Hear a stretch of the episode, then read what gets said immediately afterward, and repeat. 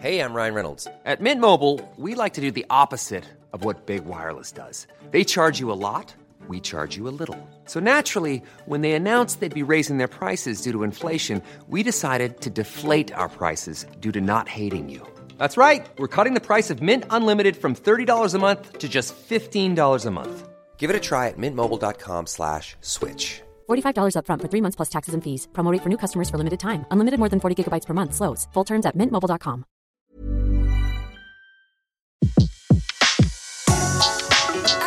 Le meilleur de séances radio est maintenant sur We Love Cinéma. Vous écoutez La Grande Séance, l'émission 100% cinéma en live sur Séance Radio.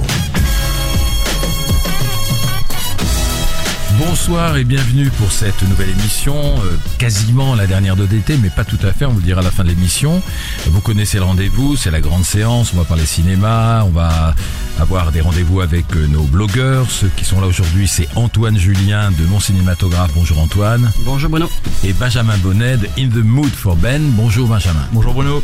Notre invité, j'ai envie de dire que c'est vraiment l'homme du jour parce que son film a bien démarré et son film, alors la première question que je vais lui poser, euh, a eu d'excellentes critiques. Il s'appelle Irréprochable avec Marina Foïs et Jérémy El Kaïm. C'est bien de commencer euh, avec de si bonnes critiques. C'est pre- c'est presque unanime. Ça, vous donne déjà la grosse tête un peu? Oh bah oui, sûrement, vraiment. non, mais euh, bah, c'est plutôt une bonne surprise. Effectivement, on a euh, une presse euh, qui nous a bien accompagnés, très bien même. Et, euh, et en plus, euh, les premières séances sont très encourageantes, donc euh, je suis euh, très très fatigué de cette promo, mais du coup très heureux euh, de ce qui a l'air de se passer aujourd'hui. Alors on va parler longuement de ce film Irréprochable avec entre autres Marina Foïs et Jérémy El Kaïm Euh, et la petite euh, Joséphine Japy, c'est ça? Joséphine Japy, Voilà. Violet, ouais. Et Benjamin Biolay, bien sûr, qui joue un, un amant euh, assez redoutable et assez sensuel. Nicolas Balazar, comment fait-on pour communiquer avec nous? Bonsoir à tous. Bon, pour poser vos questions et pour réagir en direct pendant l'émission, c'est sur Twitter Séance Radio avec le hashtag La Grande Séance ou sur notre page Facebook. Alors dans un instant, on va faire les tops et les flops de, de ces 15 derniers jours. Euh, Antoine Cyr, nous l'aurons par téléphone. Et il nous parlera, parlera, écoutez bien, des 100 ans de Olivia de Havilland. Voilà, c'est une vraie légende, euh, une grande dame du cinéma hollywoodien qui a fêté ses 100 ans euh, il y a quelques jours. On parlera du festival euh, du film de La Rochelle. On est en plein, euh, plein boom du festival, qui présente d'ailleurs Irréprochable. J'ai vu ça. Euh, et comme débat, et vous pouvez intervenir bien sûr, c'est l'été est-il une saison de cinéma?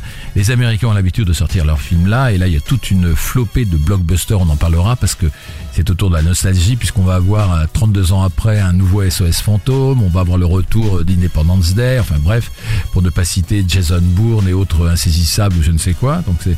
Mais nous on est plus timides les Français, alors on essaiera de se poser la question pourquoi. Et puis on va faire un joli blind test sur le foot dans le cinéma.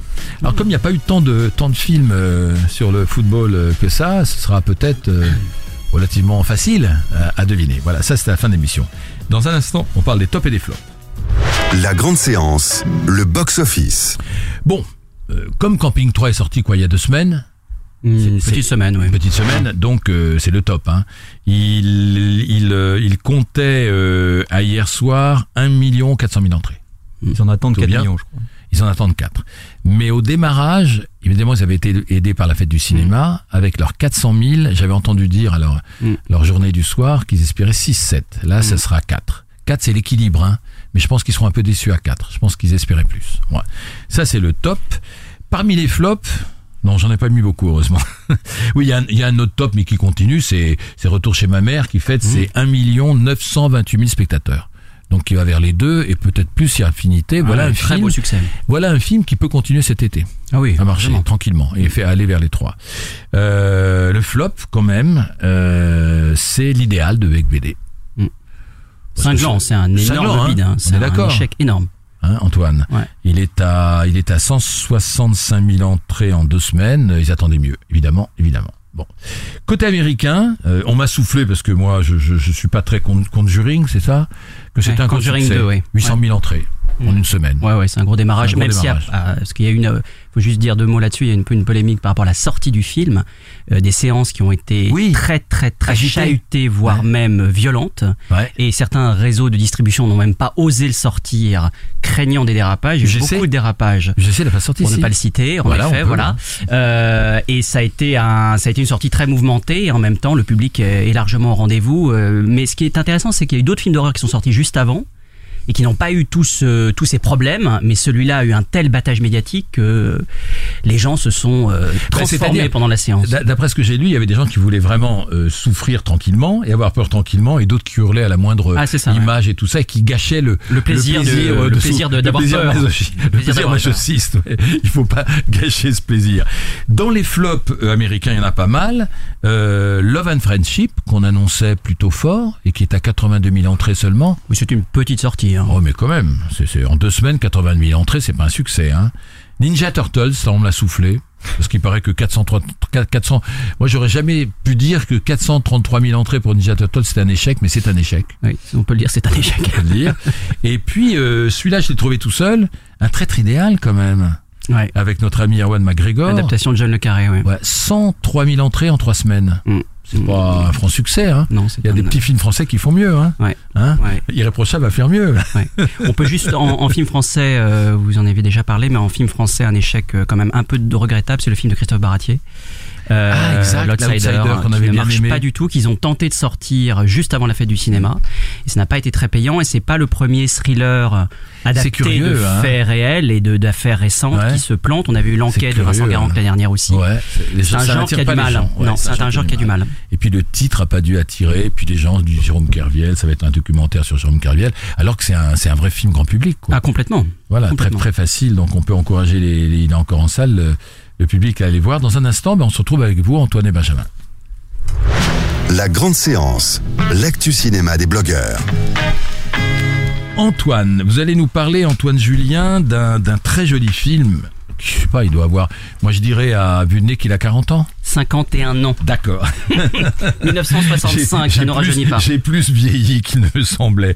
Les points dans les poches de Marco Bellocchio, c'est la ressortie. Voilà. Oui, alors cette, euh, cette version, c'est le premier film de Marco Bellocchio sorti en 1965 qui a été restauré magnifiquement par la Cinémathèque de Bologne où a eu lieu récemment d'ailleurs un, un grand festival du film restauré. Euh, les points dans les poches, c'est un film qui a marqué à l'époque. Il sort, en- il sort en 65. C'est c'est l'histoire d'une, euh, on va dire d'un- d'une famille en Italie. Hein, l'histoire d'un jeune homme qui est atteint euh, d'épilepsie et qui va euh, briser, voire même foudroyer le carcan familial. J'en dis pas beaucoup plus parce que on découvrira au fur et à mesure ce qu'on appelle foudroyer le carcan familial, mais c'est très violent dans le film. Euh, c'est un. Alors, c'est vrai qu'à l'époque, le film a, été un peu annonciateur de la remise en cause de, l'ordre établi. Alors, le film sort en 65, trois, trois ans avant 68, des valeurs familiales, et c'est vrai que Bellocchio filme un être qui va euh, peu à peu détruire cette cellule familiale. Et donc il y avait cet aspect de rébellion très fort à l'époque. Bellocchio s'inspirant de son histoire vraie, enfin d'une histoire un peu vraie, de son histoire de son frère jumeau qui s'était suicidé, de son histoire familiale. Et c'est un film qui avait toutes ces valeurs-là à l'époque. Alors on peut le voir aussi aujourd'hui comme un être plus malfaisant, euh, qui veut détruire les êtres euh, qui le gênent. C'est comme ça que ça se passe dans le film. Donc il y a, il y a deux lectures possibles. Euh, en tout cas, il y a un malaise diffus tout au long du film. Alors par l'acuité du regard de Bellocchio, par Il sa a, il a bien vieilli le par film. sa mise en scène. Et c'est ça qui très très fort, c'est que d'ailleurs c'est très bien qu'il ait été restauré puisque l'expressionnisme allemand qui a beaucoup inspiré Bellocchio dans ses premières œuvres, il le dit lui-même, hein, euh, Murnau notamment, euh, on le ressent très très bien avec cette restauration 4K qui vraiment euh, sublime les contrastes. Et c'est vrai que le film pour le coup à ce niveau-là n'a pas vieilli. Et évidemment qu'il a vieilli par, par par certains voilà typologies de personnages mais ce qu'il raconte c'est c'est sur la famille. Et sur la famille ça ça, ça nous touche tous. En plus il, il évoque des tabous il évoque quand même l'inceste. Alors évidemment on est en 65 donc il évoque pas, pas aussi frontalement qu'aujourd'hui euh, mais il le fait très très bien et ce mystère qui est entretenu tout au long du film il est aussi dû à la musique d'un certain Ennio Morricone Ah, qui venait de déjà. qui sortait des, déjà des dollars hein, Oui, des dollars, de Sergio oui, Leone début des années 60. mais qui s'en- s'engageait dans un autre cinéma plus contestataire, plus rebelle, plus plus peut-être plus pas moderne, mais plus plus jeune en tout cas. Et c'est vrai que Bellocchio avec ce film marque le renouveau du cinéma italien, parce que Bertolucci arrive en même temps, hein, Hmm. et c'est cette nouvelle génération qui vont faire, euh, en tout cas dans les premiers films de Bellocchio, des œuvres très contestataires, très brutes euh, et qui sont tout aussi passionnantes aujourd'hui parce que le propos n'a pas n'a pas changé. Le propos est Alors, ce qui toujours est très beau, c'est que vous dites que ça a 51 ans et il y avait un certain même Marco Bellocchio qui présentait un film à Cannes cette année. Et voilà. Donc, il a quoi 80 et des poussières Il a 80 et des poussières. Fête Beau Rêve a fait en effet l'ouverture à la quinzaine des réalisateurs cette année film, à Cannes, euh, qui sortira je crois à la fin de l'année et qui euh, qui marque en effet le- la continuité d'un cinéaste euh, toujours euh, pleinement euh, pleinement talentueux. Merci Antoine Julien, mon cinématographe. Et vous, Benjamin Bonnet? Alors une fois n'est pas coutume, je vais je vais parler de cinéma mais d'une manière un peu euh, un peu euh, de traverse, Marginale, par des chemins de traverse ouais. exactement et, et faire un peu la promo à la fois de euh, alors de BNP Paribas parce que euh, je- en fait je lance une, une grande tournée avec avec YouTube à partir de demain euh, qui va s'étendre sur tout l'été. Alors ça ça rejoint un peu le, sujet de, l'été et du cinéma, mais on va aller euh, avec l'aide de 10 académiciens qui sont issus de la Mobile Film Academy donc détectés par BNP Paribas dans le cadre du Mobile Film Festival aller former des jeunes dans des euh, dans des MJC de, de quartiers dans vraiment l'ensemble de la France. On démarre demain en Île-de-France et on va partir sur sur Bordeaux, Marseille, remonter par Lyon, euh, l'Alsace et, le Nord. Euh, et c'est un vrai projet qui a pour but d'aller euh, toucher en fait ces, jeunes entre 15 et 20 ans qui ont des envies de création de cinéma et ils vont devenir réalisateurs. Pendant deux jours, on va les accompagner. Alors le hashtag de la tournée, ça s'appelle TMTF, toi-même tu filmes, en, en référence au, aux idiomes euh, toi-même tu sais euh, que j'ai découvert donc euh, autour de la fraternité. Donc on, les accompagne en leur donnant des outils pédagogiques de, de création et de réalisation. Donc ils vont avoir un téléphone portable, ils seront eux-mêmes les réalisateurs, ils vont déterminer dans l'équipe qui seront les acteurs, quelles seront les thématiques qu'ils vont vouloir mettre en avant. Euh, il y aura euh, un monteur, un assistant monteur et on fait un tourné monté, c'est-à-dire que les, les téléphones leur permettent euh, pendant 90 secondes de faire, euh, de raconter une histoire, de créer une dramaturgie, de faire de la mise en scène, de faire du jeu avec une unité de lieu si possible et, et- dans la, dans la ville où vous serez dans la ville où on sera exactement. Avec des on- personnages, des- peut-être des petites fictions alors complètement fictionnel, c'est ça l'idée, c'est que on, on les aide pendant une demi-journée à poser justement sur ces thématiques de la fraternité les sujets dont Un petit scénario, parler, ouais. un petit scénario exactement avec un, deux ou trois personnages, euh, un héros qui évolue, un adversaire, une situation et il faut la résoudre et un, un nouvel équilibre à la fin. Euh, et on les aide à monter. Ils sont les réalisateurs de ce film et tous ces films-là qui seront issus de cette tournée feront partie d'un grand concours euh, à partir du mois de septembre où il y aura un jury de professionnels qui viendra euh, décerner des prix aux meilleurs films et les, et les, et les, les gagnants partiront d'ailleurs une semaine à Los Angeles Pas pour se former au YouTube Space de, de Google. Donc euh, avec l'objectif de voilà leur donner des outils pour continuer à faire des films et se former euh, euh, et raconter des histoires à travers euh, à travers la vidéo. Merci euh, Benjamin Bonnet, je rappelle votre blog In the Mood for Ben. Oui, Oui, Antoine je précisais juste que la ressortie du film de Bellocchio aura lieu le 13 juillet, à partir du 13 juillet dans les salles. Voilà. Absolument. Dans un instant, on se retrouve avec Sébastien Marnier, notre invité du jour. La grande séance, l'interview. Alors, Sébastien, moi j'étais sur Wikipédia, j'ai cherché un peu votre carrière, j'ai vu que vous étiez écrivain avant tout, Mhm. Oui, et puis que vous étiez passé au cinéma à travers des courts-métrages d'abord? Oui, j'ai fait j'ai fait trois courts métrages qui commencent à dater un petit peu quoi, Ouais. mais euh, j'ai commencé par les cours. En fait, avant j'étais peintre, enfin j'étais plasticien, et ensuite j'ai fait des courts métrages. Et, euh, et pendant les dix dernières années qui viennent de passer, j'ai essayé de faire des longs métrages Mhm. et qui Ah, ça c'est abouti. Les Et- dix dernières années. Ouais, les dix dernières, pas sur celui-là, heureusement. Je, là, on fait les trois ans là euh, pour la sortie, trois ans de travail quand même. Mais les dix dernières années, donc les sept ans avant, euh, j'ai trois projets qui n'ont pas abouti et j'avais une grande frustration, une grande grand malheur. Et du coup, j'ai écrit des romans euh, pour euh, raconter des histoires autrement. Parce que Euh, pourquoi ils n'aboutissaient pas? Les, les projets C'est des avec- scénarios qui ouais, avec pas le recul, avec le recul, je me rends compte aussi que c'était des projets peut-être euh, déjà pas forcément complètement aboutis, mais peut-être trop ambitieux aussi pour un pour un premier long. Euh, à chaque fois, j'avais toujours des castings euh, assez super, mais euh, les films se sont arrêtés à des à des degrés, Des stades. ouais, des Ouais. stades différents de. et- Quand vous dites ambitieux, c'était au niveau des moyens que ça demandait oui, voilà, c'est ça. Ou même, euh, même, en fait, le, le, le, prochain film que je vais tourner l'année prochaine, en fait, c'est un film sur lequel je travaille depuis 12 ans. Donc, qui était Mhm. le, le premier. J'avais acheté les droits du, du livre lors de la sortie que j'adapte euh, il y a 12 ans. Et en fait, c'est vrai que c'est un thriller avec euh, avec des adolescents et tout ça. Et c'est vrai qu'on, à l'époque, euh, donc c'était ça, il y a effectivement 10 ans. Euh, C'était le- trop posé. Oui, enfin le, le, le, le, le scénario plaisait beaucoup, mais je pense d'ailleurs euh, que j'aurais pas du tout eu euh, la maturité pour diriger les enfants euh, et aller au bout peut-être du projet. Je pense que ça faisait trop peur. J'aurais- Irréprochable a débloqué la situation. À débloquer la situation, ouais, un peu, c'est vrai. Alors Irréprochable, c'est venu comment? Il y a eu déjà, il y a eu un livre avant, non? Non, euh, ça c'est vraiment un scénario original, après qui qui qui est une variation sur des thèmes sur lesquels j'ai bossé dans les Voilà. romans. Alors on va bah, pour, pour nos auditeurs, pour ceux qui n'ont pas encore vu le film, hein, je dis qu'il y, en a- y en eu 54, mais il y en a eu beaucoup plus ensuite en périphérie, et on verra ce soir. Mm. Il y a eu combien périphérie, périphérie? Je sais pas, 14 je sais pas, je J'ai euh, demandé à me. Je sais que Mm. Paris c'était 750 Paris intramuros, je crois. à 14 heures. Voilà. Après, euh, Euh, donc l'histoire, je la connais bien moi parce que j'en ai parlé ce matin. Je sais pas si vous êtes au courant sur Europe 1 Si, si, à si, 8 je heures. J'ai dit c'est Marina folle. Euh, l'histoire, c'est l'histoire de, de Constance qui est une qui est une fille euh, plutôt sympa comme ça au premier abord, euh, qui est à Paris, qui a plus de boulot, donc qui revient dans sa ville natale. Alors toute contente parce que c'est sa ville natale, quoi, c'est sa province. Elle retrouve la maison familiale, sa mère est malade, un, peu mourante. Elle retrouve euh, son vieux jogging, etc. Et puis, euh, comme si de rien n'était, elle veut retrouver le boulot qu'elle avait. Mais on sent déjà au premier contact avec le, le, le directeur que qu'elle a foutu la merde euh, en partant. Il y a eu toute une histoire. Euh, le directeur de l'agence immobilière où elle veut retravailler, avec son ex-petite ami Jérémy El Kaïm, ça va pas non plus. Et elle, elle fait comme si, c'est extraordinaire, elle fait comme si de rien n'était, comme si elle était coupable de rien. Elle est toujours dans, dans le déni total. Et euh, elle comprend pas pourquoi on la reprend pas dans cette agence. Et quand euh, en plus, ça fait aussi penser un tout petit peu à Harry, cet ami qui me fait du bien, ce côté intrusif, etc. Quand, quand elle s'aperçoit que que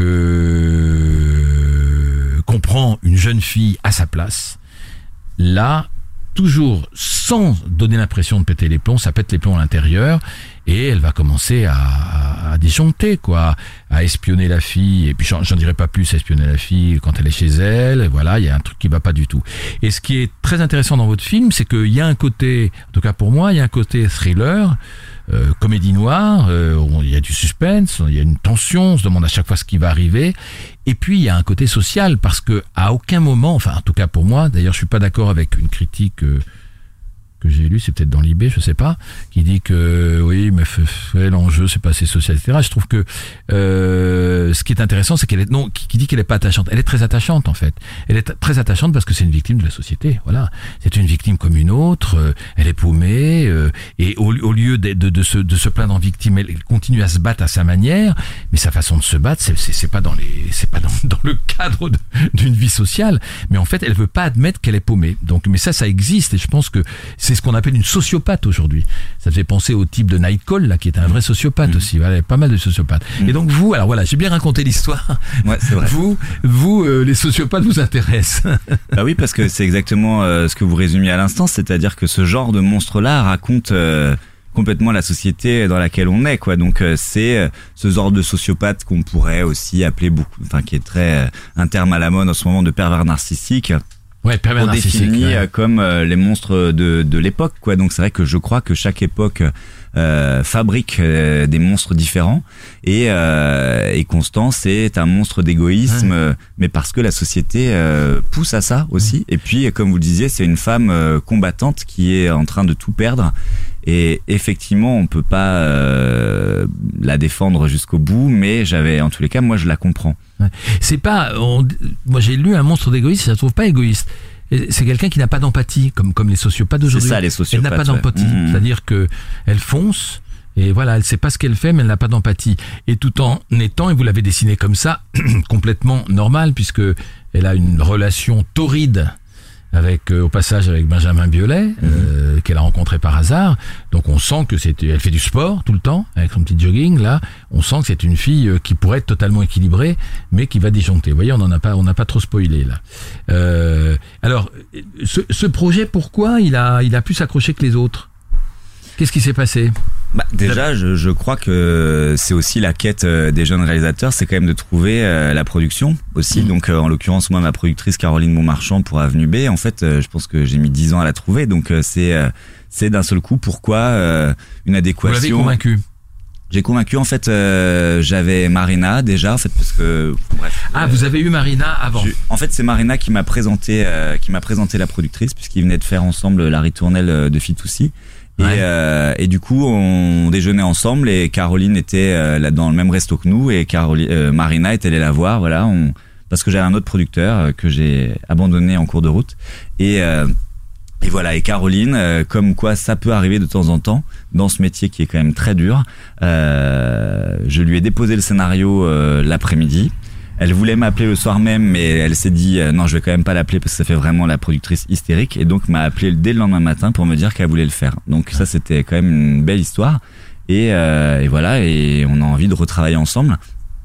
Après voilà, on avait Marina, ce qui est pas forcément, bon, c'est quelqu'un évidemment, c'est une actrice qui est très Et- connue maintenant, mais c'est pas forcément euh, Quelqu'un euh, d'abord forcément facile, c'est ah ça si si non vraiment Ah, si si ah. très très facile. Euh, si si enfin en tous les cas avec moi ça s'est merveilleusement pas bien passé depuis le début mais je veux dire si j'avais écrit Papa ou Maman ou une comédie évidemment d'avoir Ah, Marina ouais, pour une ouais, comédie c'est plus facile à monter.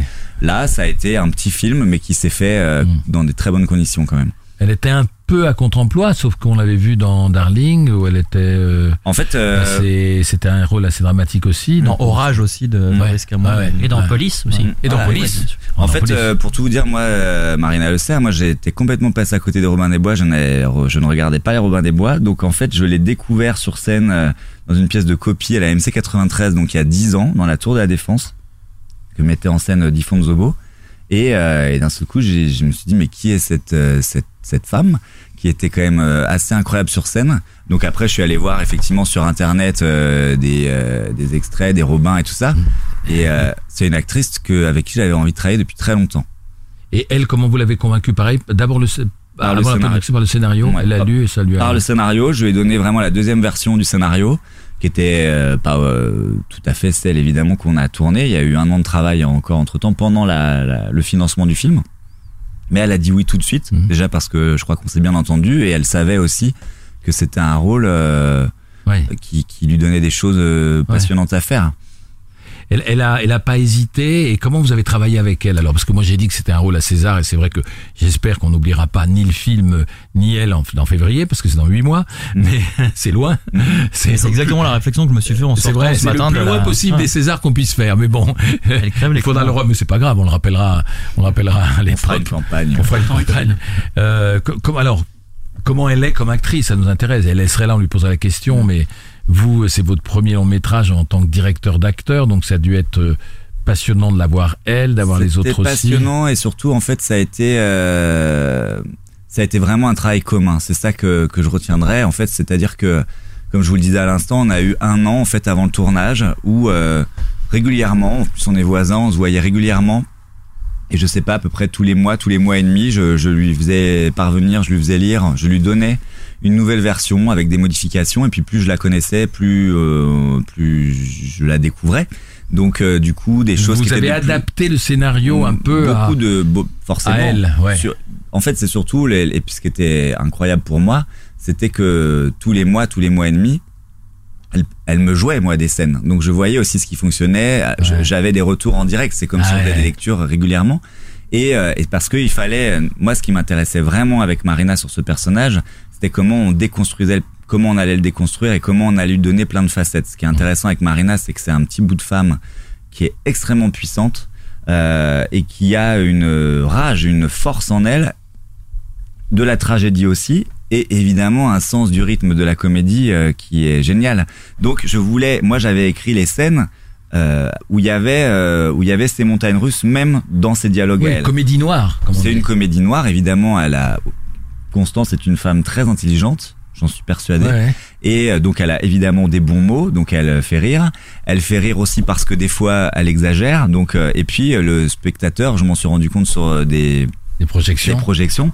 rit aussi euh, parce que euh, par moment on a besoin de rire quand Oui, la tension par exorcisme. Exactement. Mm. Alors, est-ce que vous, en tant que metteur en scène, euh, euh, elle s'est pliée à vos indications Est-ce qu'il y a eu des difficultés à des moments Euh, Est-ce qu'elle est entrée dans le rôle facilement Parce que c'est un rôle rude? Mais Enfin, rude. C'est, c'est, Oui et non, mais Mais vraiment, enfin, euh, ça a été. Euh, je dis pas que ça a été facile, mais euh, tout s'est euh, tout s'est passé quand même relativement facilement. En fait, la première journée de tournage, c'est des scènes que j'ai coupées d'ailleurs où c'était vraiment encore plus de sport, parce que Ouais. Marina du coup euh, s'est entraînée pendant trois mois avant Ah le bon film, ah bon et je l'ai filmée en plan séquence faire 25 pompes. Euh, Je lui ai fait refaire la prise cinq fois et elle les a fait. Et elle 25 était, pompes. et elle était. Il y a des mecs qui les font pas, hein. Ah, non, non, et elle était très très fière d'elle. Et du coup, c'est vrai que cette journée était en plus en dialogue et tout ça, donc euh, que euh, que que des pompes et des abdos. On a beaucoup ri sur cette journée. Et deuxième journée, j'ai eu un peu plus peur parce que euh, il y avait déjà des questions qui se posaient justement sur le rythme à l'intérieur des séquences. Et puis euh, j'ai réalisé à ce moment-là que c'était quand même mon premier film, que j'avais 60 personnes autour de moi, que j'avais pas forcément une, la réponse et que ça c'est assez terrifiant. Donc j'ai eu moi trois jours à peu près d'adaptation aussi, euh, mais juste d'être euh, le chef d'orchestre au milieu en fait. Mais Marina en fait, euh, ça a été euh, vraiment euh, facile et comme on, du coup à partir du quatrième jour vraiment, on avait trouvé tous les deux la manière euh, De guider le mouvoir, personnage, de ouais. comment, de qui était vraiment ce personnage. Après, euh, du coup, au bout de trois, quatre prises à chaque fois, c'était fait. Donc du coup, on pouvait, on avait quand même un peu de temps aussi pour chercher d'autres choses. Et donc ça, ça a été, c'était très épuisant pour Marina parce que le rôle est très physique. Que j'avais que 32 jours de tournage, donc c'était des journées euh, très ah oui, intenses court, très court, tournage, ouais, très ouais. court. Et d'ailleurs, c'était drôle parce qu'elle me disait, euh, euh, je voyais que euh, vraiment, elle n'allait même plus à partir de la deuxième semaine, elle, a déjà, elle allait déjà plus euh, aux loges parce qu'elle trouvait ça trop loin tellement elle était fatiguée. Et du coup, elle dormait sur le plateau et elle me disait, mais tu te rends pas compte sur Papa ou Maman, des fois il y a 4 heures euh, de mise en place d'éclairage que nous on en avait, on avait 10 minutes quoi. Donc du coup, c'était ouais très intense. Et je pense que c'est aussi tout ça qui, qui, qui a créé aussi une entente de l'équipe formidable. Antoine Julien Est-ce que vous trouvez que le métier d'agent immobilier est un bon métier de cinéma? Parce que euh, il y a plusieurs films. Dans le film, c'est plus qu'une toile de fond, il me Mhm. semble. Euh, ça lui permet même d'être particulièrement intrusive, notamment auprès de cette jeune femme. Est-ce que c'est un voilà Est-ce que pour vous c'était un métier comme un autre, ou est-ce qu'il avait une valeur, euh, on va dire pas un métier comme un cinématographique autre. euh, je pense qu'effectivement, cinématographiquement, euh, de pouvoir visiter plusieurs appartements, en plus là, évidemment, Constance se rêve être une grande bourgeoise, donc on visite que des appartements merveilleux que nous-mêmes, quand on faisait des repérages, on était fascinés de les découvrir. Euh, non, mais je pense que là, le, le, le, le, le- ce métier, en l'occurrence, raconte quelque chose du personnage, parce que c'est quand même quelqu'un qui, on le découvre dès le début du film, c'est pas une spoiler rien du tout, elle n'a plus de toit. Mm. Donc c'est quelqu'un qui est obligé de revenir vivre chez sa mère, donc la question du logement, dans sa précarité évidemment, elle est, euh, elle est, euh, elle est, euh, elle est passionnante. Et surtout, moi je connaissais quelqu'un qui était agent immobilier et qui dormait vraiment dans les appartements. En fait, euh, je crois que c'est assez répandu, mais pas forcément pour la nuit et tout ça, mais d'aller faire des siestes. Et euh, parce que voilà, quand on a plein de clés, c'est très pratique quoi. Donc il y a quelque chose forcément de cinématographique et qui raconte quelque chose du personnage. Alors une dernière question, ou une avant-dernière. Il y a un avant et après la réalisation d'un premier film. Qu'est-ce Qu'est-ce que vous ne saviez pas et que vous avez découvert en, faisant ce premier long métrage? Est-ce qu'il y a des choses qui vous ont surpris dans ce travail ou, ou tout ce que vous avez fait au cours de ces 32 jours, vous y attendiez? Sur le tournage en tant que tel, euh, je m'y attendais pas parce que, euh, en tous les cas, moi, j'ai j'ai tout fait pour que ça se passe bien. Parce que je voulais surtout pas que ce plaisir que j'attendais depuis des années soit gâché par euh, quelconque conflits, euh, conflit euh, entre des gens de l'équipe ou avec les acteurs. Donc moi, j'ai pris soin vraiment à ce qu'il y ait une bonne ambiance. On était en plus au soleil. Enfin, vraiment, on a eu un temps merveilleux. Ça, ça participe C'était où aussi. On a tourné à La Rochelle. à La fait. Rochelle. Ah oui. Et euh, voilà, moi je voulais pas que ça soit gâché ce truc-là, donc en fait j'ai pas eu euh, de mauvaises surprises euh, sur le tournage. Euh, Qu'est-ce que vous avez appris alors? J'ai appris que je savais le faire. Donc Ah, ça c'est déjà c'était quand même important. C'est positif. non mais en fait sur le tournage je ne retiens plutôt que du positif. Après je vous cache pas que la post prod ça c'est très très long. Je Ça, ça va être ma question. Voilà, le, le ton de post-prod, euh, post-prod. le montage notamment. euh, En tout, euh, là, j'ai fini de tourner le 17 juillet. Je suis rentré. Le montage avait commencé pendant le tournage. Euh, j'ai fait quand même un break de trois semaines parce que on était tous euh, rétamés. Et en fait, j'ai repris euh, le montage du coup euh, mi-août de l'année dernière. Et là, le film sort aujourd'hui. Enfin, il y a eu que deux mois après après la fin de la post prod. Donc la post prod a duré dix mois et j'ai passé. Et pourquoi c'est aussi long? Mais parce que euh, c'est énormément de travail en fait quoi. Euh, Déjà le montage. fait. Oui. Le montage, euh, dure trois mois euh, avec euh, des moments. euh, En fait, avant de partir en vacances, donc euh, la monteuse avait fait un ours qu'on appelle, donc c'est-à-dire vraiment euh, le gros du film avec toutes les séquences mis bout à bout, mises bout Ça à faisait bout. combien de temps? 3h07. Wow. Donc là, d'un seul coup, mais ce qu'on voyait dans les images, je savais que l'image de Laurent Brunet, euh, mon chef opérateur, c'est, on était très rassurés en fait. Je savais que la difficulté, avant de partir faire cette pause, la difficulté serait euh, de réduire le film, donc c'est-à-dire de couper, qu'il allait falloir sabrer euh, la moitié du film. Donc fait c'était, combien? Bah là il fait 1h40? 1h43, Ouais, c'est donc euh, presque la moitié. Mais j'ai eu du coup ce, ce moment de pause pour réfléchir à ce qui avait de l'importance Ouais. et tout ça. La contraction. Bah, en fait, c'est vrai qu'un film, moi, on m'avait dit ça, mais je crois vraiment que c'est la définition euh, que je retiens. C'est un film, c'est vraiment ce qui reste. Et euh, donc après tout ce qu'on a coupé, et puis la collaboration aussi de tous les intervenants qui viennent au fil du au fil de la post prod, je ne savais pas en tournant ni pendant le montage euh, que les musiciens avec lesquels j'ai bossé, les zombies zombies, allaient faire la musique, qui donne euh, une partition, je crois, très forte au film. Euh, tout ça, c'est un work in progress. Et moi, j'ai vraiment voulu faire du cinéma pour vivre des passions collectives comme ça quoi c'est quand même le seul art avec le, théâtre aussi mais j'ai toujours été fasciné par l'image mais où chacun pouvait amener euh, son talent Euh, et ça je crois que j'ai été plutôt gâté en fait mais après ouais c'est très très long et, euh, on sort un peu rétamé de ça et en même temps euh, Vous, vous restez avec nous pour, pour ce film irréprochable qui sort aujourd'hui. Justement, on écoute un extrait de la BO. Une petite pause musicale, théoriquement, avec un extrait de Zombie Zombie.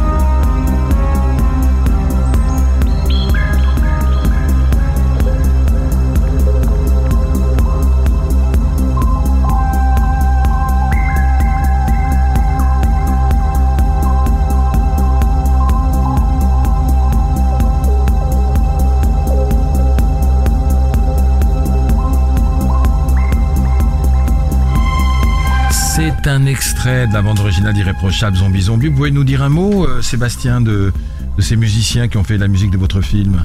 Parce que la musique sort aujourd'hui. La musique sort aujourd'hui ouais sur iTunes et donc euh, j'avais envie de le dire parce que Bah ils ouais. sont vraiment euh, ils sont assez incroyables ces gars. Donc c'est Étienne Jomet, euh, Jérôme Lorichon et Cosmic Neyman euh, qui sont trois gars qui font de la musique euh, électronique très inspirée euh, de euh, à la base euh, des films d'horreur Oui, notamment sent, de on Carpenter ou On de sent Argento. l'exorciste. Tout à fait. Et ils ont fait un EP de de de, de reprises de Carpenter qui est vraiment formidable. Ah ouais, super. Euh, Nicolas, Oui, donc toujours pour intervenir dans l'émission, c'est sur Twitter Séance Radio avec le hashtag La Grande Séance ou sur notre page Facebook. merci Nicolas. Dans un instant, la séquence événement. La grande séance, l'événement du mois. Donc, pour vous parler du Festival international du film de La Rochelle, qui a fêté ses 30 ans en 2002, où justement sera projeté, ou a déjà été projeté, déjà. Irréprochable, a déjà été projeté, puisque le film se, se déroule à La Rochelle. Euh, ce qu'il faut vous dire, c'est que chaque année, cette manifestation euh, se déroule euh, avec la volonté de, de ne pas avoir de compétition. C'est vraiment du cinéma pur. Avec euh, pas de prix, pas de jury. On veut, voilà, on veut pas de confrontation. On veut juste regarder des films. Euh, donc c'est jusqu'au 10 juillet. Euh, il y aura Alain Garaudy qu'on- qui était dans la compétition à Cannes avec Rester Vertical. Il y aura Babette Schroeder. euh, on va parler de Jean Vigo, de Frédéric Wiesmann. Et, et c'est intéressant parce que dans tous les films qu'on voit en avant-première là-bas à La Rochelle, il y a beaucoup de films de Cannes. Moi, Daniel Blake de Ken Loach qui a eu la Palme d'Or. Le client d'Ashgar Farhadi. Farhadi d'ailleurs qui devait être en France mais euh, qui est resté en Iran à cause de la mort de d'Abbas d'Ab- d'Abbas Kiarostami. Baccalauréat de Christian Mungiu qui qui sort non pas cet été, euh, c'est Sierra Nevada qui sort cet été. Au mois de décembre, Au mois de décembre. Marosa de Briante Mendoza, qui est un bon film. Aquarius aussi, avec Sonia Braga qui était génial. Sierra Nevada qui lui sort au mois d'août. Euh, Tony qui- dont on dit que ça aurait pu être la Palme d'Or, qui sort aussi au mois d'août. Tour de France de Rachid euh, Jaidani, qui était pas en compétition, mais qui était dans, dans une des sélections parallèles. Et donc, j'avais Irréprochable euh, qui était projeté. Dans un instant, on rejoint notre ami Antoine Cyr, qui n'est pas malheureusement euh, avec nous à côté de cette table, mais qui est au téléphone. La grande séance, le mot d'Antoine Cyr. Salut mon cher Antoine. Bonjour, bonjour à tous. Bonjour. Bonjour. Alors, euh, ça ne m'étonne pas de vous, parce qu'on en avait parlé un petit peu ensemble, mais, vous avez absolument raison, parce que qui le sait, qu'elle est toujours euh, droite, j'ai envie de dire, toujours dans notre monde, bien vivante. Olivia de Havilland a fêté ses 100 ans il y a quelques jours. Oui, elle a fêté ses 100 ans. Alors, ce qui est amusant quand même, c'est que ça a suscité un petit mouvement sur Twitter parce qu'il y a eu un hashtag mondial euh, de Haviland 100 euh, qui a été lancé et qui a eu pas mal de succès. Donc, quand même, euh, pendant la, la journée du, du 1er euh, juillet, celle de son anniversaire de 100 ans, euh, il y a eu euh, des tweets euh, un peu dans le dans le monde entier euh, en son honneur. Et c'est bien normal parce que Olivia de Havilland, centenaire effectivement, Elle est née en 1916 alors. elle est née exactement le 1er juillet 1916. Pendant la guerre Et- 14-18, c'est dingue. Exact, exactement, est un des, des, des témoins euh, les, les plus anciens et les plus extraordinaires euh, de cette période de l'âge d'or d'Hollywood. Alors d'abord, euh, il faut savoir que Olivia de Havilland, c'est une Anglaise qui est née à Tokyo, qui a fait carrière à Hollywood et qui vit depuis 60 ans à Paris dans un grand hôtel du, enfin actuellement dans un grand hôtel du, du 16e arrondissement. Je l'ai pas Euh, croisé, moi, c'est marrant. Oui, bah oui, euh, je pense qu'elle sort quand même assez peu maintenant, malgré tout, euh, euh, avec ses, ses Ça, 100 ans. ça fait penser a- à Marlène Dietrich un peu, hein, qui, qui vivait aussi oui, à Paris. mais elle était, elle a, euh, Olivia de Havilland euh, est très âgée, mais elle a jamais vécu en, en recluse euh, quand même. Elle a écrit d'ailleurs un livre qui a été un best-seller aux États-Unis, dans lequel elle s'amusait un peu euh, des, des Français. Ça s'appelait euh, Every Frenchman Has One et qui euh, racontait de façon un peu amusante son, son installation euh, en France.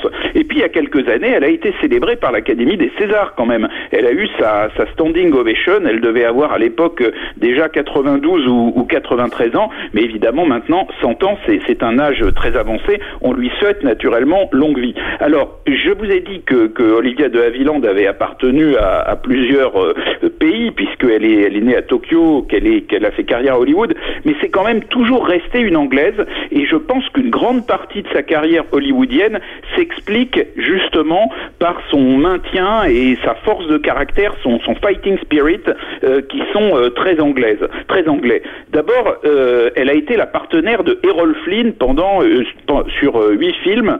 Alors Errol Flynn, c'était c'était un sacré coquin, c'était un aventurier dans tous les dans tous les sens du terme et un briseur de cœur qui voulait naturellement briser aussi celui de- d'Olivia de Havilland dont il était très amoureux. Elle-même était assez amoureuse, mais euh, elle lui a résisté et c'est d'une certaine manière euh, euh, un des de ses sujets de fierté. Euh, pourtant, euh, Errol Flynn a tout fait. Il lui a fait des déclarations. Il s'est mis à genoux devant elle. Euh, il lui a mis euh, pendant qu'elle était euh, euh, dans son vestiaire euh, des, des serpents morts dans ses sous-vêtements. Enfin, il a tout, il a, il a vraiment tout essayé, mais euh, elle n'a, euh, elle n'a pas craqué. Euh, elle, elle, elle, elle a fait autre chose, c'est qu'elle a résisté à Jack Warner. Alors Jack Warner, c'était l'un des, des plus grands patrons de, studios des États-Unis et il, euh, imposait des conditions euh, extrêmement dures euh, aux, acteurs qui quelquefois étaient à la limite de l'esclavage. Et lorsqu'Olivia de Havilland a tourné dans Autant en emporte le vent que dans, pour un autre studio, parce qu'il faut pas oublier quel est le, le second rôle de, de Autant en emporte le vent, euh, elle joue la, la fragile cousine Mélanie. Donc, lorsqu'elle a tourné ce film euh, pour Selznick et la MGM, elle s'est rendue compte que les rôles que lui donnait la Warner n'étaient pas forcément les bons, et elle a voulu se libérer dès que son contrat avec la Warner s'est terminé. Or, la Warner a essayé de trouver des prétextes pour la, la garder, et là, Olivia de Havilland a attaqué la Warner. Et il faut imaginer ce qu'est cette petite anglaise de 26 ans qui s'attaque au plus gros studio américain. À l'époque, la Warner, c'est, mettons, la puissance de Facebook aujourd'hui. Il faut imaginer euh, ce que représente cette, euh, cette petite anglaise de, de 26 ans euh, qui s'attaque donc euh, à, à- à la Warner pour arriver à se libérer de son contrat et qui va, chose extraordinaire, obtenir gain de cause parce que son avocat lui dit écoute, ils vont essayer de te faire craquer, ils vont essayer de te faire passer pour une enfant gâtée devant le tribunal et toi, garde ton calme, explique calmement ton affaire, explique calmement pourquoi tu penses que tu as raison et euh, finalement, elle va réussir à, obtenir gain de cause et ce procès va jouer un rôle absolument essentiel dans la modification du rapport de force à Hollywood entre les acteurs euh, et les, les studios. Et donc, d'une certaine manière, aujourd'hui, Olivia de Havilland est considérée comme une sainte patronne euh, par euh, les acteurs d'Hollywood. Et donc, lorsqu'elle va se libérer de, de ce contrat avec la Warner, elle va gagner sa liberté artistique. Et là, elle va jouer des rôles euh, extraordinaires. Il faut savoir notamment qu'à l'époque, Hollywood est très marqué par la psychanalyse. Elle va jouer deux dans deux films très importants dans le, qui, qui sont pionniers en matière d'utilisation de la psychanalyse pour écrire des, des scénarios de films. Il y en a un qui date de 46 qui s'appelle La double énigme, qui est un film noir extraordinaire où elle joue deux jumelles. Alors il y en a une qui est très bonne euh, dans le sens très gentille et une qui est très méchante, mais pourtant le, le, le fil qui les sépare est extrêmement faible et la performance euh, d'actrice de Olivia de Havilland pour euh, pour passer en permanence des, des frontières qui sont finalement des frontières presque impalpables euh, est d'une subtilité euh, extraordinaire. Elle joue un autre film sur la schiz- schizophrénie euh, qui s'appelle la, la fosse au serpent et puis elle va jouer dans un grand film de William Wyler qui s'appelle L'héritière où elle joue une femme à la fois euh, maltraitée par un coureur de dot que joue Montgomery Clift euh, et puis euh, par son père qui, qui la méprise et elle-même va finalement dominer ces, ces deux hommes qui pensaient qu'elle serait le- leur jouet. Et finalement, Olivia de Havilland, elle a fait ça toute sa vie. C'était quand elle est arrivée à Hollywood, c'était une petite porcelaine fragile et en fait, on s'est rendu compte que c'était une femme au caractère très fort. Merci Antoine, mais euh, j'ai envie vraiment de vous poser la question parce que euh, ces reines d'Hollywood, vous en faites un livre bientôt, vous? Ah oui, alors le livre, euh, ça fait cinq ans que, que j'y travaille, ouais. euh, parce que c'est un livre de, figurez-vous, de 1250, euh, 1250 pages, mais rassurez-vous, il est, il est, il est fait pour être très distrayant. euh, Il y a des euh, photos. et- et- et Il y, a, il y a des photos, mais il y a surtout du texte quand même, mais il y a à peu près 300 photos, mais surtout, euh, c'est la, la première histoire, parce que ça n'a jamais été écrit, la première histoire euh, détaillée des actrices d'Hollywood euh, de l'âge d'or. Donc évidemment, il y a les plus connues, il y a Garbo, Monroe, Ava Gardner, il y a Olivia de Havilland, bien entendu. Il y en a d'autres qui sont moins connus, mais dont les films sont souvent très bons. Et en fait, on se rend compte qu'il est tout à fait possible de raconter l'histoire d'Hollywood par les femmes, parce qu'à l'époque, les studios étaient extrêmement puissants, ils étaient dirigés par des hommes.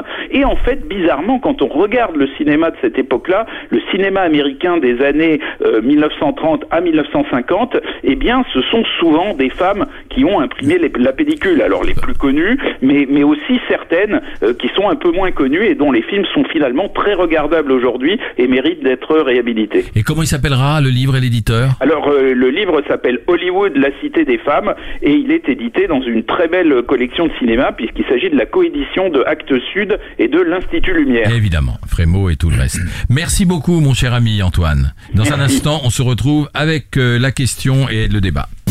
La grande séance, le débat. Donc le titre il est tout simple et Sébastien peut participer euh, à cette discussion. L'été est-elle une vraie saison de cinéma? Alors pour les auditeurs qui nous écoutent, il faut préciser tout simplement que pour les Américains, euh, c'est pour ça que nous on a très vite puisque maintenant là il y a une concordance des sorties un peu américaines et européennes. Euh, pour les Américains, l'été est une saison très importante et comme je disais tout à l'heure, on va voir débouler euh, des, des Independence Day, Résurgence, etc. Il y a un Tarzan qui arrive, euh, il y a des blockbusters, il y a pas mal de de suite. Il y a Star Trek, je crois que c'est le 13e du nom. Euh, bref, alors que pour les Français, nous, euh, on a peur de l'été. On a peur de l'été, sauf euh, notre ami Sébastien Marnier, parce qu'on est au début de l'été, et son film démarre bien, donc on peut le dire, irréprochable. Euh, donc voilà, j'ai envie de poser la question à tous les trois. Euh, Antoine, est-ce que vous en pensez Vous pensez que vous, vous pensez que c'est possible que des films français marchent l'été? Parce que il y a deux choses. Là, je, je, je vois que cet été, il y a très peu de films européens et français qui sortent, comme si les distributeurs avaient peur. Bah, le, Euh, le distributeur de, de- de Sébastien, en l'occurrence Alexandre Malegui de, de chez Memento, aime beaucoup en fait sortir des, des, des films l'été. On pense à Winter Sleep, qui était un film qui durait 3 Ouais. heures, je ne sais plus combien, qui est sorti tout le mois d'août et qui avait fait un vrai pari et qui était gagnant. Donc euh, Parce qu'il les soutient Euh, les films à fond, à fond la caisse. Donc peut-être qu'une des vraies, euh, une des vraies questions à se poser, c'est euh, malgré le, le fait que peut-être l'été, alors qu'il n'a pas vraiment démarré en plus encore chez nous, mais euh, si on parle du facteur temps, euh, et, et clairement sur le- la capacité du distributeur à porter ses films malgré euh, a priori des. euh, Parce que l'impression qu'on a, c'est que les Américains sortent des films pour l'été. On a l'impression que tout ce qui est blockbuster, c'est bien, c'est on est à la plage, on est en vacances, on a envie de voir plutôt Camping 3 côté français et puis des gros blockbusters américains. Et du coup, euh, les films français qui ont un profil parfois un peu plus fragile, euh, irréprochable, c'est pas le cas parce qu'en même temps, c'est un film grand public, c'est comme un polar, mais des films un on va dire, qui ont un profil parfois plus fragile, bah, euh, on n'ose pas. On a peur qu'ils soient noyés dans la, dans le beau temps, etc. Qu'est-ce que vous en pensez Bah, il y a eu des, oui, il y a eu des exemples malheureux, des tentatives ratées aussi de sortir des films. hein. euh, Moi, des- de très papiers, très euh, très sanglants pour les films, malheureusement pour eux, parfois heureusement, parfois malheureusement. Enfin, on va pas dire heureusement parce qu'aucun film ne le mérite, mais en tout cas, il y a, il y a eu des, des tentatives vraiment audacieuses, mais qui n'ont pas été très payantes. Enfin, moi, de manière générale, je m'inquiète un petit peu du box-office depuis un certain temps. Donc, euh, quand je vois euh, un film, on peut le dire presque d'été, le film de Michael Ludoc de Witt, La Tortue Rouge, euh, qui est sorti fin juin et qui fait un score tout à fait en deçà de ce qui, de des milliers, des centaines de milliers de spectateurs qui devraient faire, par exemple. Je me dis que c'est un peu normal que les distributeurs de plus en plus prennent malheureusement euh, de moins en moins de risques. Alors, on peut en citer quelques-uns quand même. Il y en a notamment le film de Joachim Lafosse qui sort en plein été, Oui. euh, voilà, qui est, un, l'économie du qui est couple. un drame Mais- mais- psychologique. Mais, euh. on se posait la question avec Sébastien. Enfin, moi, je me posais la question en tout cas. Pourquoi sortir ce film qui a été bien accueilli à Cannes et que tout le monde attend un peu, avec Bernice Bejo et Cédric Kahn, qui se, qui se veut acteur là et qui est toujours un très bon acteur d'ailleurs. Euh, pourquoi sortir le 10 août? Bah, euh, Peut-être que Sébastien va nous, va nous confirmer de cette stratégie de distribution via Memento. euh, Et Memento a tout- souvent fait ça et c'est assez payant. C'est-à-dire de sortir plutôt en, en, en début ou milieu d'été pour profiter encore un peu plus des écrans. Alors qu'il y a un embouteillage généralement en septembre et on sait que souvent la fréquentation s'effondre en septembre. Donc c'est une stratégie, en tout cas chez Memento, Winter Sleep ou d'autres, qui a été assez payante. J'espère pour votre film ce sera aussi le cas. Je sais pas qui sort euh, le le- l'économie du couple, mais je pense que je pense qu'effectivement il y a eu de, des tas d'exemples de films vraiment mais euh, envoyés euh, mais au sacrifice, Au ça c'est évident quoi. Mm. Mais là en l'occurrence pour ce film-là, je pense que c'est euh, faudra voir ce qui sort aussi euh, la même semaine, mais je pense que c'est quand même des films qui bénéficient, je crois, comme le mien, qui était une vraie stratégie, parce que on parle de ça quand même quoi. On sait que moi, en face euh, de mon film aujourd'hui, la concurrence, on va dire, française était aussi euh, peut-être moindre, euh, et que du coup, le pari, euh, effectivement, de Malégui et de Memento, c'est euh, de rester tout l'été. Mais moi, je le vois euh, avec euh, les romans, comme je l'ai vécu avant. En fait, la rentrée littéraire, c'est pareil, c'est terrible. C'est-à-dire que c'est meurtrier, c'est-à-dire que tout le monde a envie de sortir à la rentrée littéraire, sauf qu'il y a 600 bouquins qui sortent, quoi. Donc pour sortir, il y en a une vingtaine qui vont sortir du lot, que le reste ça va être terrible, et que du coup les contre-programmations justement même en littérature, c'est la même chose, c'est-à-dire que C'est un effet quand, on quand, quand vraiment le, quand le, le bouquin ou le film est véritablement accompagné, ça peut être payant. Mais il faut constater, je crois aussi que en tant que spectateur, est-ce qu'on a vraiment, même nous autour de cette table, envie d'aller voir un film euh, hivernal ou déprimant et tout ça l'été? Je suis pas si sûr. Je crois qu'il y a quelque chose qui euh, qui est quand même ancré aussi. Euh, dans notre manière de consommer le cinéma, qui, moi, je suis ravi d'aller voir tous les films de Cannes à la rentrée, par exemple, parce que c'est généralement au moment où il sort, et en même temps d'aller voir Indépendance dès l'été me, me plaît plutôt bien comme, comme idée aussi. Mais c'est un vieux serpent de mer parce qu'il y a une quinzaine d'années, euh, j'ai participé à un ou deux essais d'un festival euh, qui se passait euh, en Bretagne, à Saint-Malo, pour ne pas le citer, et qui s'appelait le Festival des films de l'été. Et c'était une manière de nous montrer à nous, journalistes, les films français et étrangers qui sortaient en juillet-août. Donc les producteurs et distributeurs avaient intérêt à les donner à ce festival pour que nous on fasse des papiers avant.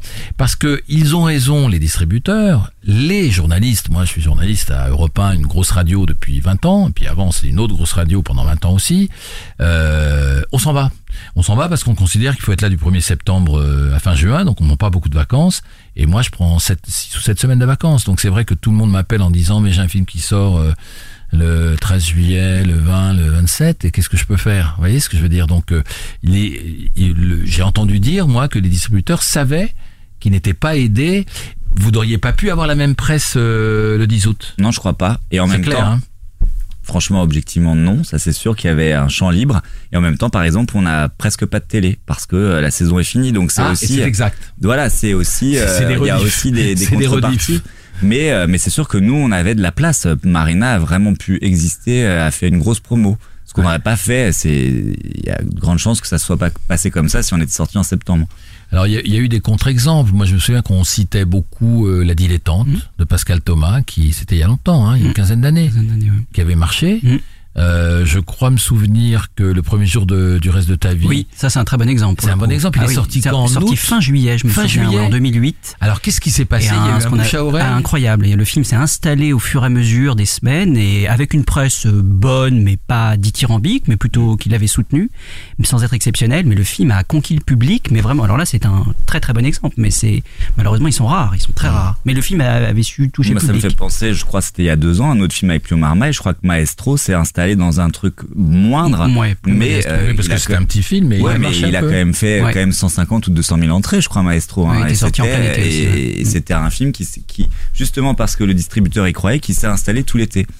Et est-ce qu'on sait, vous qui connaissez bien le cinéma américain, est-ce qu'on sait pourquoi euh, c'est l'été pour les États-Unis Alors aux États-Unis aussi, euh, il y a beaucoup de blockbusters évidemment, c'est quasiment que ça ou des comédies, mais euh, depuis quelques années, la Harvey Weinstein, fameux producteur américain, tente pratiquement chaque été un film pour adultes qu'on pense, bah, c'est pas toujours le cas, découvrir aux Oscars quelques mois plus tard. Il y avait le Majordome qu'il avait sorti en plein été il y a des ça trois ou quatre ans qui a été un immense succès. Et là, au milieu des Independence Day, des Jason Bourne, des Bénure, parce qu'on va avoir aussi un On Bénure, Bénure en enfin bon, bref, septembre. on n'en sort plus. Euh, au milieu de tout ça, ils sortent un film sur le fondateur de McDonald's, qui s'appelle The Founder, et qui est assez attendu avec Michael Keaton, et qui est, euh, je pense pas du tout un film hagiographique, en tout cas, à mon avis, un film assez intéressant, et un film clairement euh, que la Weinstein aurait pu sortir pour les Oscars, vraiment. Donc c'est une tentative. Donc il y a aussi de temps en temps aux États-Unis euh, quelques contre-programmations. Il y a Genius aussi, qui est un film anglais, mais qui sort euh, 13 juillet, avec Colin Firth sur une histoire qui, qui est assez beau comme film, sur une histoire d'éditeur. Mais pourquoi la, ma, ma question, euh, Antoine, c'est pourquoi les, pourquoi traditionnellement euh, les, les, les, c'est la saison de du cinéma pour les Américains? L'été, ouais. l'été, c'est la saison des blockbusters. C'est, c'est, Et pourquoi? Bah, c'est euh, Parce que pour, pour le public américain, depuis qu'un euh, requin a mangé tout le monde il y a 35 ans, euh, né. 40 ans, bah oui, on dit souvent que le blockbuster est né là, euh, voilà. Ouais. Et depuis, euh, la donne a complètement changé et, et c'est devenu entre le 1er mai, parce que quand on dit l'été, en fait, l'été commence avant pour les Mmh, gros, gros films, ouais. 1er mai jusqu'au jusqu'à la fin du mois d'août, quoi. Ouais. Et c'est et des blockbusters sortent après aussi. Elles sortent après aussi, mais avec Mais- pas forcément euh, toujours la même cible. Là, ce qui est quand même encore impressionnant cet été, une fois de plus, c'est les reboots, les suites, les remakes, ça marche, les le réadaptations. Là, en ce moment, c'est un peu une hécatombe. hein. Ah oui, il y a une hécatombe. Là, là, ces dernières semaines, c'est- oui. c'est pas très et, et les autres étés, on a vu des les, les derniers étés, il y a quelques, depuis quelques années, on a vu des blockbusters qui se plantaient Ah oui, l'été. ah oui, oui, et des très gros budgets même. Et maintenant, il faut le dire, euh, je, je le précise, euh, ce qui n'était pas le cas avant il y a quelques années, les, les, quand, quand nous on voit ces blockbusters, ils sont sortis très peu auparavant aux États-Unis. Il y a plus de. Ouais, de- c'est quasiment que de des sorties simultanées C'est maintenant. ca- hein. quasiment des sorties Pratiquement simultanées. tout le temps, ouais. Voilà. Bon, on a tout dit sur le sujet. Hmm, Je pense. Voilà. hein. Dans un instant, on se retrouve pour le quiz. Jouez avec la grande séance. Tout de suite, le blind test dans votre émission 100% cinéma. Alors, je vous rappelle que le thème à, à une journée de la de la demi-finale France-Allemagne, euh, on avait choisi un beau thème, hein, le foot au cinéma. D'accord Donc euh, concentrez-vous bien. C'est à la fois facile et difficile. Euh, facile parce qu'il n'y a pas tant de de, main- de, de, de, de films sur. Puis il y a- mais il y a peut-être quelques. Je regarde, il y a peut-être quelques documentaires. Donc on va voir ce que ça va donner. On y va pour le premier. Cool, Danny. Classe.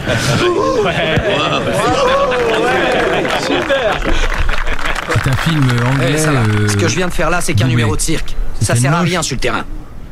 On a besoin de 11 hommes formant une équipe, pigé C'est 11, un film anglais? Ouais.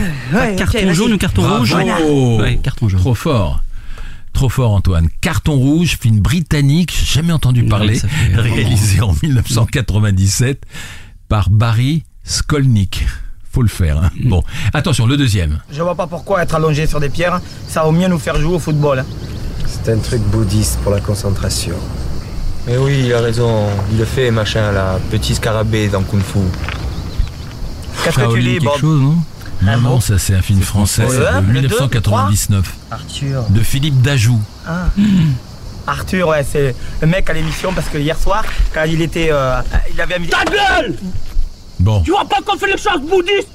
Tu vois pas? Bon. Donc euh, zéro. Les collègues. Personne n'en a jamais entendu parler. Ah, celui-là, il est un peu plus connu.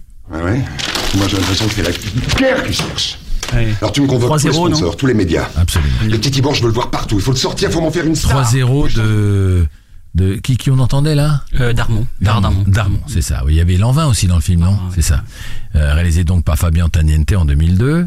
Euh, 4, c'est pas un film français. Touche sa balle. C'est pas de le dire. Comme Beckham. C'est vous qui lui avez appris ça? Non. C'est Dieu C'est un truc l'a incroyablement pas connu, d'après moi. C'est Gaulle, la naissance d'un prodige. Ça vous dit quelque chose? Non. Réalisé par Dan- Danny Cannon en 2006. Bon, on continue.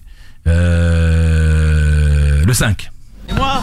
Pourquoi je m'entraîne pas? Toi, tu as des jambes puissantes, seulement tu ne les maîtrises pas. Tu tapes comme une brute dans le ballon. Si tu touches un avion, tu paieras pour les dégâts. Ah, j'ai pas d'argent. Ah ben voilà. Hong Kong. Stephen Shaw. Shaolin Soccer Ah, absolument. Je préfère que ce soit vous qui le disiez et que vous prononcez mieux. Bon, donc le 6. Allez, on y va doucement. On force pas. C'est une remise en jambe avant tout. Voilà, du souffle. C'était un flop. Allez-y doucement. Du souffle.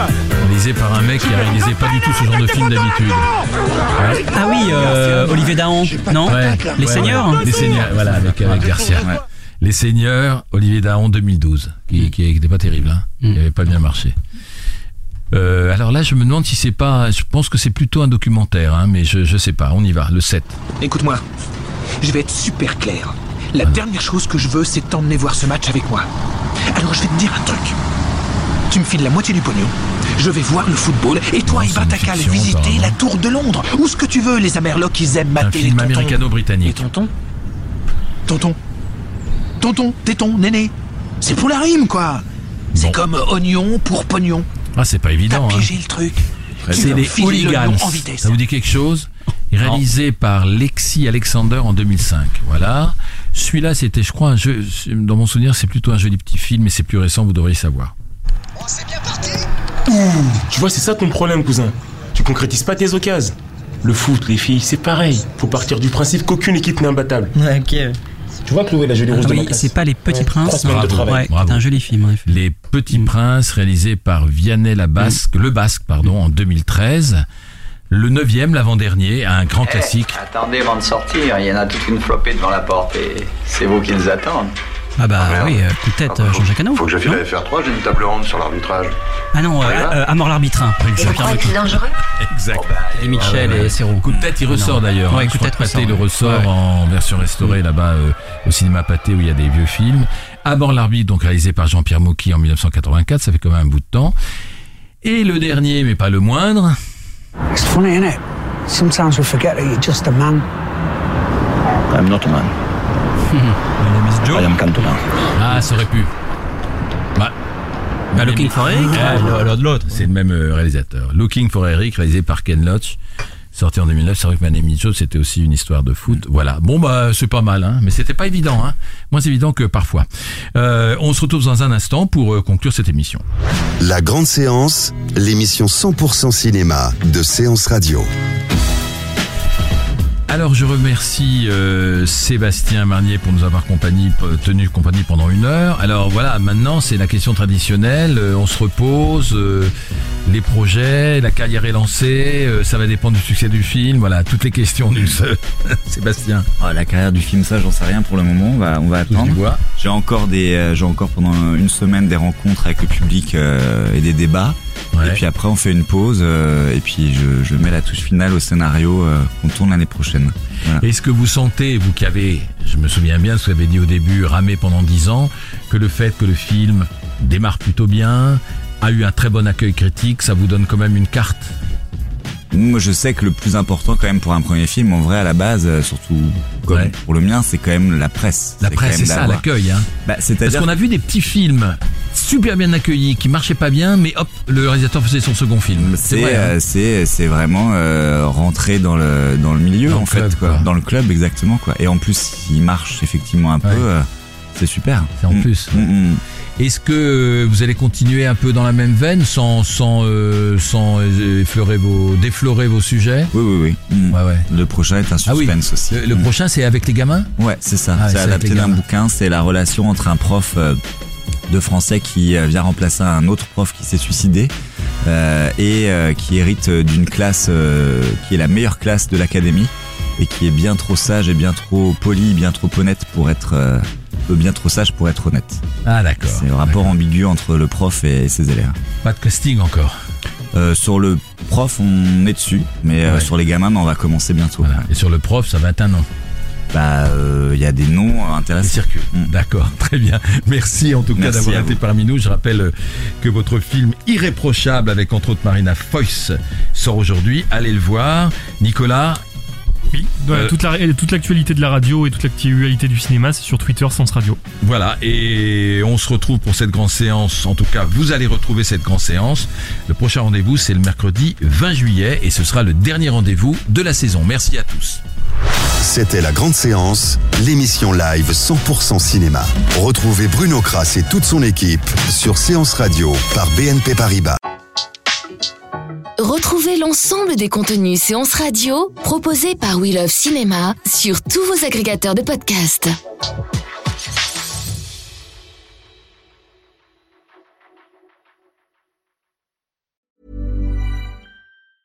Every year, one thing is always predictable. Postage costs go up. Stamps.com gives you crazy discounts of up to 89% off USPS and UPS services, so your business will barely notice the change. Stamps.com has been indispensable for over 1 million businesses just like yours. It's like your own personal post office. No lines, no traffic, no waiting. Sign up with promo code PROGRAM for a four week trial plus free postage and a free digital scale. No long term commitments or contracts. That's Stamps.com code PROGRAM.